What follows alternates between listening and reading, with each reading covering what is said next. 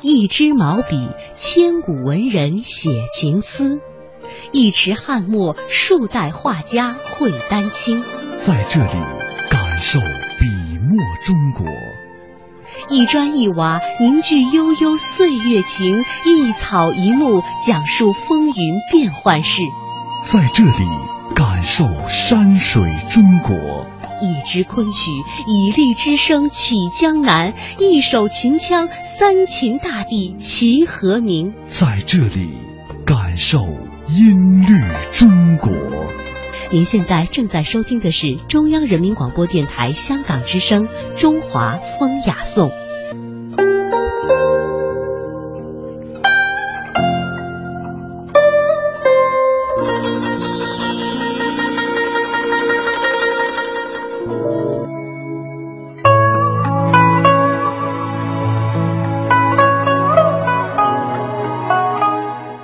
品中华文化精髓，颂华夏历代风雅。欢迎各位收听来自于中央人民广播电台香港之声数码广播三十二台的《中华风雅颂》。大家好，我是郑博。大家好，我是曼斯。在今天的人文中华，我们带您走进世界文化遗产庐山。华夏传说当中，我们将去了解雨神雨师的故事。他们厚重。因为见证了岁月沧海桑田的变迁，见证了历史金戈铁马的呼啸。它们珍贵，因为岁月无法复制，历史不会重演。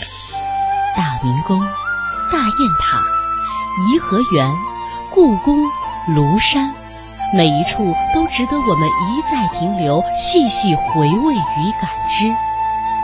中华风雅颂。人文中华，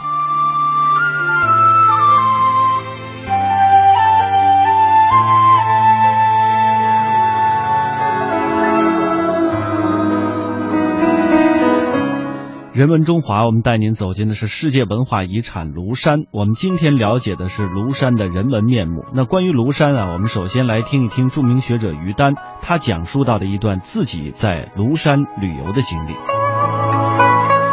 我从南昌讲完课，上庐山，盘山路绕到庐山上中间的那个那个住宿的地方的时候，我已经头晕的昏头胀脑了。停下来，是在一个初冬十一月份，那个时候天已经很冷了，黑的也很早了。庐山的主人在那儿等着我，我下车的时候下午四点半，我想。进去洗洗涮涮，该吃晚饭了。结果主人拦在我的车前，第一句话说：“于老师，行李先不要动，跟我上山。”我想我旅游鞋都没换，今天上山？对，今天上山，现在赶紧走，来不及了。那出于礼貌，我不能不跟人走啊。我下来第一个感觉，那个阴冷潮湿，一抬脚，满地青苔，一呲一滑。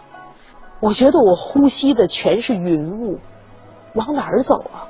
他就健步如飞往前走，我就跟着他走，偏不知处的走了将近半小时，快五点了，走到一个大平台的隘口，简直你不知道哪里是悬崖，哪里是身边人。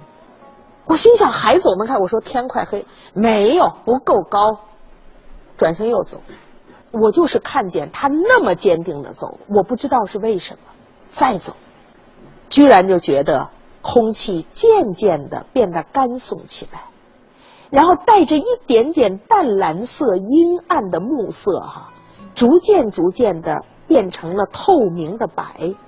那个白里面再走再走，渐渐的就阴出来一点粉，那个粉就越来越跳荡，越来越明亮，终于姹紫嫣红。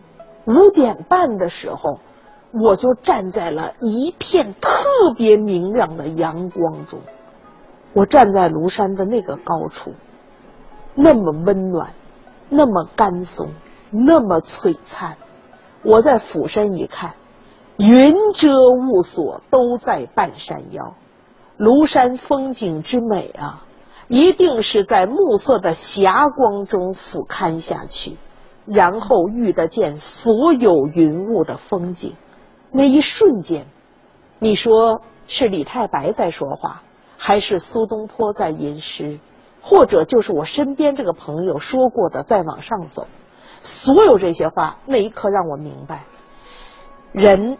被所有云雾缭绕、困锁其中，感到阴冷潮湿、无法摆脱的时候，只是因为你走的还不够高，只是因为你不相信高处一定有太阳。嗯，如果你足够坚定，往上走，再往上走，你一定会走到遇见阳光的时刻。